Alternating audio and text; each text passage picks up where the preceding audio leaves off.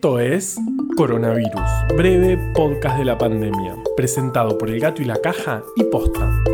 Hoy es miércoles 30 de septiembre, día 211 desde la llegada del SARS-CoV-2 a la República Argentina. A veces me pregunto por qué hacemos este podcast, por qué ustedes me escuchan todos los días decir números y cifras y por qué vamos llevando juntos un monitoreo de cómo avanza la pandemia. Y cuando no sé qué responderme, me acuerdo de Ganison. Durante la pandemia de gripe española, que paradójicamente empezó en Estados Unidos, en 1918 hubo un diario que fue protagonista, el diario era Gunnison News Champion y se hacía en un pueblito estadounidense de poco más de mil habitantes llamado, claro, Gunnison.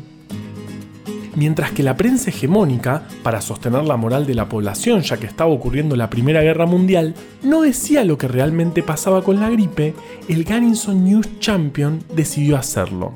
Así, junto con otras medidas que tomaron en el pueblo, y a pesar de estar rodeado de otras ciudades con altísima circulación de la enfermedad, Gunnison atravesó la pandemia sin un solo caso. Claro que hoy no está ocurriendo una guerra mundial. Esta pandemia no es tan severa como lo fue aquella, ni nadie está tratando de esconderla. Ni tampoco podrían. Pero hay algo en la historia de ese diario que me resulta inspirador. Debe ser porque es una historia real donde los buenos ganan. Así que acá estamos, de nuevo, como ayer y mañana, con los números de la pandemia.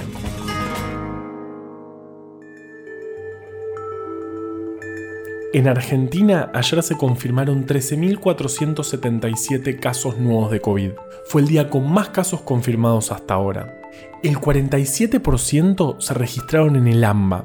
El promedio de casos diarios de la última semana es de 12.062. En total tenemos 736.609 acumulados, pero por suerte 585.857 ya se recuperaron. La cantidad de personas fallecidas registradas es de 16.519, pero no olvidemos que aún falta sumarles 3.045 de la provincia de Buenos Aires y de otras jurisdicciones.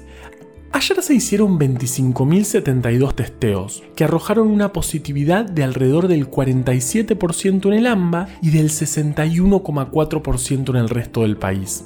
Un indicador que muestra lo que venimos hablando todos estos días sobre la tendencia de crecimiento en todo el país.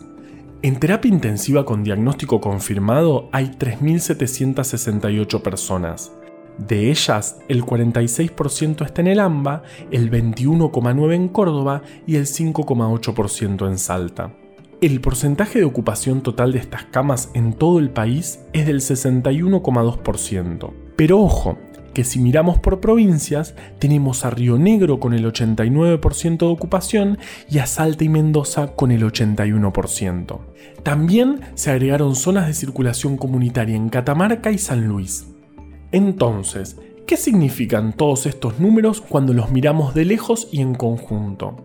Significan que tenemos una situación bastante compleja, con muchísima circulación en todo el país y ya no focalizada en Buenos Aires. Esto lo vemos con los números de contagios, en la circulación comunitaria, en la ocupación de camas y en la positividad de los testeos.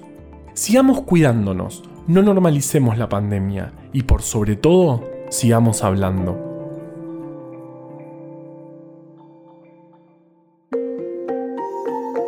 Ayer hablamos de los síntomas que pueden persistir después de transitar la enfermedad.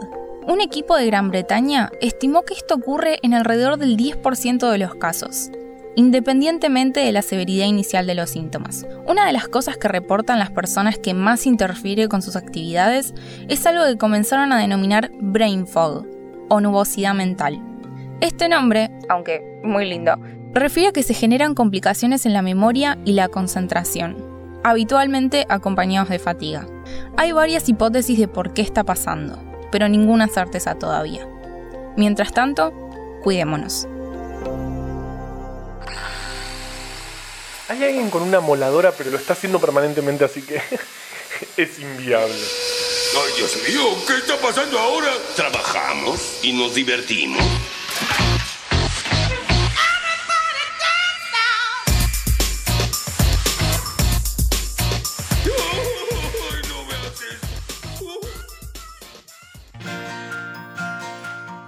El Garrison News Champion siguió editándose hasta la década del 40. Durante la pandemia titulaba con frases como La gripe está detrás nuestro. Y eso ayudó a imponer una cuarentena estricta por varios meses, en los que el pueblo quedó totalmente aislado, con todos los espacios cerrados inhabilitados. Ok, capaz podrían haber transmitido la misma idea con un poco más de amor, pero eran otros tiempos. Esta historia la cuento con más detalle en mi libro. No, no, Breve Atlas no, el libro que estoy escribiendo ahora. Uy, creo que hablé de más. Coronavirus, breve podcast de la pandemia, es una producción original del Gato y la Caja junto a Posta. Este podcast lo podemos hacer gracias a bancantes. Ayúdanos a bancar estas iniciativas en elgatoylacaja.com barra bancar. Encontró un montón de historias increíbles en breve Atlas Anecdótico de la Ciencia. Para conseguirlo, entra en elgatoylacaja.com barra tienda. Yo soy Juan Manuel Carballeda. Valeria Sanabria te aconsejó desde el armario. Quédate en tu casa y nos escuchamos mañana. Che, hoy es el Día Internacional del Podcast. Qué lindo que esta pandemia nos agarre con internet.